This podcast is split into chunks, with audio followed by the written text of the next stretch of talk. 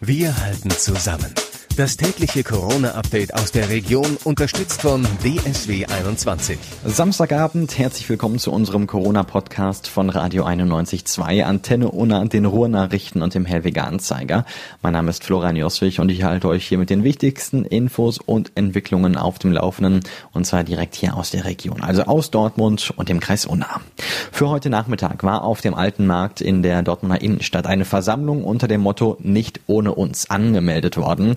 Die Stadt hat diese Veranstaltung aber aus infektionsschutzrechtlichen Gründen kurz vorher untersagt und dem Anmelder das auch durch eine Verfügung mitgeteilt. Trotzdem haben sich etwa 150 Menschen auf dem alten Markt versammelt.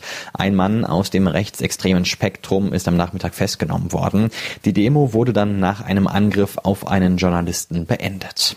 Ohne James Bond, dafür aber mit vielen Hygiene- und Sicherheitsmaßnahmen, die die Ausbreitung des Coronavirus verhindern sollen, startet das Kinorama in Unna am 30. Mai wieder. Das Problem ist aber, es ist gar nicht so leicht, ein Programm festzulegen, weil viele Verleiher unter anderem die Veröffentlichung von neuen Filmen verschoben oder abgesagt haben.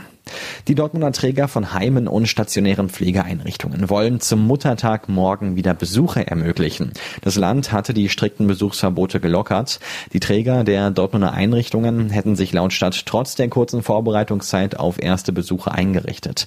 In der Regel sollen die Besuche nur im Außenbereich der Heime stattfinden. Um das Ansteckungsrisiko so gering wie möglich zu halten, gilt grundsätzlich, ein Bewohner darf pro Tag höchstens von zwei Menschen besucht werden.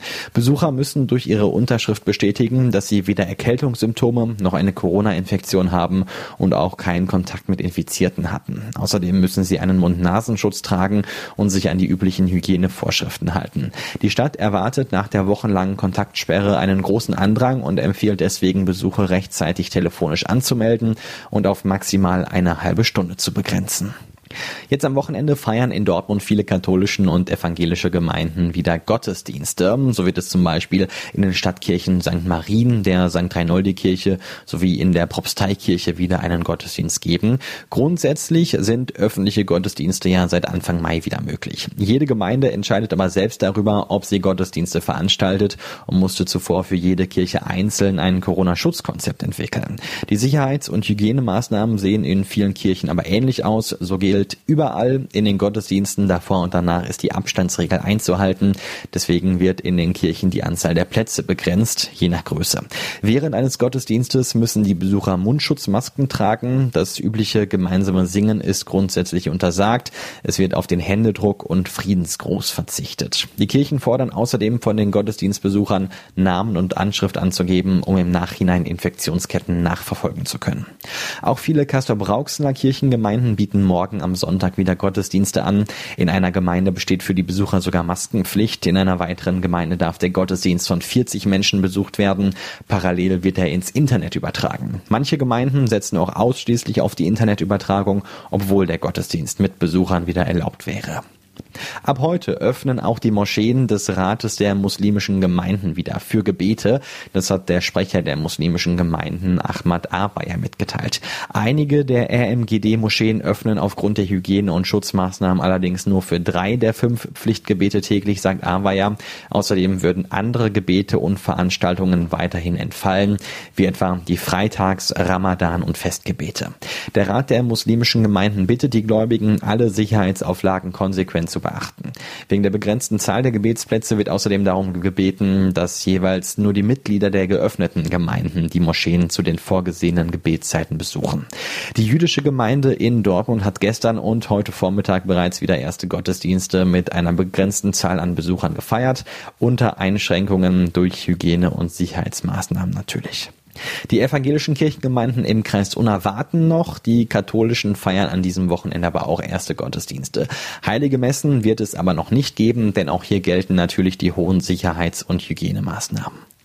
Unter dem Motto Wir geben den Löffel ab haben die Mitglieder der Gastro-Initiative heute zum zweiten Mal auf dem Friedensplatz in Dortmund demonstriert. Zwar stehe die Öffnung von Teilen der Gastronomie unter Auflagen kurz bevor.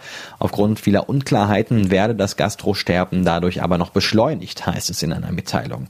So seien Fragen nach der Klassifizierung verschiedener Gastronomietypen sowie die Entwicklung nachhaltiger und relevanter Hilfspakete in Form von nicht rückzahlbaren Soforthilfen noch nicht hinreichend geklärt. Verlängert. Auf kommunaler Ebene fordert die Initiative zudem unter anderem den Wegfall der Sondernutzungsgebühren für 2020 und 2021 sowie die kostenlose Freigabe öffentlicher Flächen zur Ausweitung der Terrassenflächen unter Wahrung der Abstandsregelungen.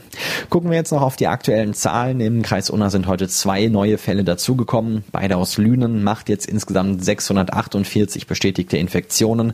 Die Zahl der schon wieder gesunden Corona-Patienten liegt weiter bei 406. In Dortmund sind heute auch zwei positive Testergebnisse dazugekommen, macht hier 709 bestätigte Infektionen, 641 Patienten davon haben die Erkrankung aber schon wieder überstanden.